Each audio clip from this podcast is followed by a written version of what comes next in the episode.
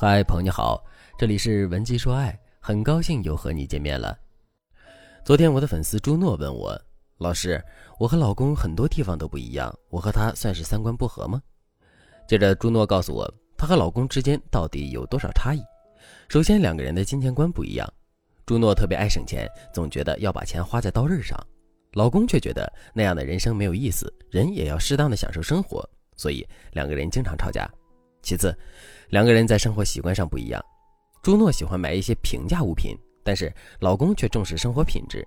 老公经常嫌弃朱诺过得不够精致，但是朱诺也经常觉得老公不算精致，就是爱作，所以她也看不惯老公的做作。最后，两个人的性格差异也比较大。朱诺比较一板一眼，老公比较灵活，所以经常会出现朱诺一直对着老公碎碎念，而老公为了逃避争吵，道歉的速度很快，但是很少改正自己的错误。如果朱诺继续发难，老公就会义正言辞地说：“我都道歉了，你还要怎样啊？”如果朱诺不继续说了，老公就会觉得已经万事大吉了，下次还会继续让朱诺不高兴。朱诺总结了很多他们夫妻不合适的地方，比较关键的就是以上说的金钱观、生活习惯、处理问题的路径等几个方面。然后，朱诺问我，他们夫妻算不算三观不合呢？其实，三观不合这四个字可大可小。如果你们婚前发现了这么多不合适的地方，你觉得你不想迁就对方，也没有必要和对方继续磨合，那么，请你谨慎对待这段恋情。可如果你已经把对方当成了结婚对象，或者对方已经成为了你的伴侣，那么你就该想一想该如何解决这些问题，而不是着急的把你们之前的分歧往三观上靠。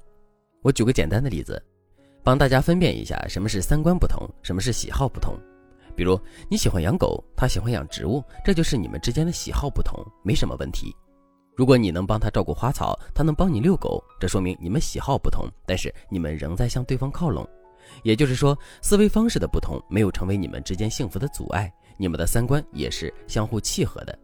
但是如果你觉得他养植物说明他为人太闷，甚至觉得他整天对着花花草草特别没意思，而他觉得你养狗这件事情也有问题。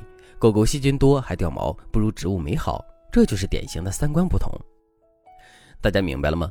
三观合适的伴侣并不是完全没有差异，而是他们对待彼此差异的态度很包容。三观不合的伴侣，他们总觉得对方是错的，是毫无可取之处的，这才是他们不合适的真正原因。我现在可以告诉大家，很多来找我解决问题的情侣或者夫妻，他们所谓的三观不合，其实归根结底就是一句话：对方和我不一样，还不听我的，所以我们三观不合。这个想法本身就有点幼稚，因为在中国人口流动性本来就大，很多夫妻都是来自不同的地区，有不同的生活习惯，有不同的想法，有不同的心理状况，大家步调不一致也很平常。如果你选择了一个和自己不同的人进入婚姻，那么你的协调能力也非常考验你的智慧。如果你也遇到了一个和自己步调不一致的伴侣，你们在金钱观、处理问题的路径、生活习惯上有比较大的差异，但是你还不想放弃婚姻。你也想和对方和和美美的过日子，那你可以添加微信文姬零三三，文姬的全拼零三三，让我来帮助你化解你们之间的矛盾。如果你们有很多不同，那你该怎么解决这些问题呢？第一个技巧，停止夸大矛盾。从习惯不同上升到三观不同，只需要一句否定就可以了。比如我之前提到过的一对夫妻，妻子家里每年过年的时候都会出去旅行，但是丈夫家里每年都讲究团圆聚合。他们喜欢一家子人宅在一起，亲亲热热的过年。于是妻子就对丈夫说：“老公，我发现你们家好奇怪呀，大过年的就宅在家里，你们不觉得没意思吗？”其实旅行和团圆都是选择不同而已，根本扯不上对立。但是妻子一句“你们家好奇怪”就把问题夸大了。这对夫妻吵完架后也会觉得他们三观不同，可其实他们就是因为彼此的经历不同，少见多怪而已。所以，如果你想和一个与你完全不同的人相处得好，赶紧停止夸大你们之间的矛盾，不要总觉得对方有问题了。有时候，觉得对方有问题，就是你们之间最大的问题。从现在开始，我们可以尝试着理解对方的行为，并在气氛平和的情况下，尽量给对方贴一些正面的标签。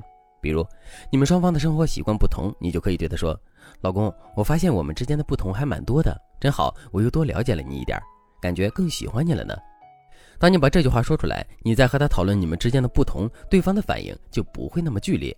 比如，你可以说：“亲爱的，我的想法是我们可以这样做。”然后你就说出自己的想法，这样你们就会把对立变成协商，你们的关系也就不会那么容易受到损害。第二个技巧，求同存异。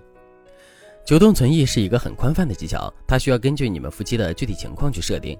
比如，你们可以先跟着我做一个测试，测试出你们在不同方面的差异有多大。我们在具体的细节上该如何求同存异？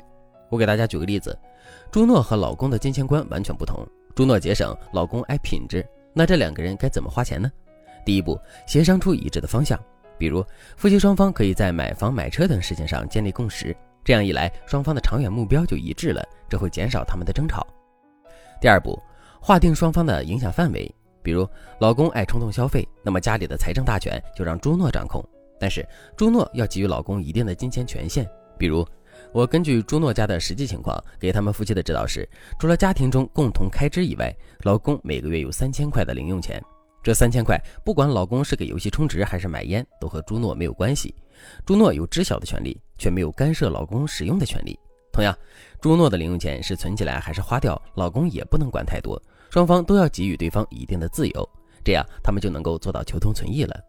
当然，这个技巧需要根据你们夫妻的具体情况使用。不管是金钱处理问题的方式，还是生活习惯，你们求同存异的方式肯定也是不同的。如果你想获得我全方位的分析和设计，那么你可以添加微信文姬零三三，文姬的全拼零三三，让你们的婚姻轻轻松松走向幸福与和谐。好了，今天的内容就到这里了，感谢您的收听。您可以同时关注主播，内容更新将第一时间通知您。您也可以在评论区与我留言互动，每一条评论、每一次点赞、每一次分享，都是对我最大的支持。文姬说爱，迷茫情场，你的得力军师。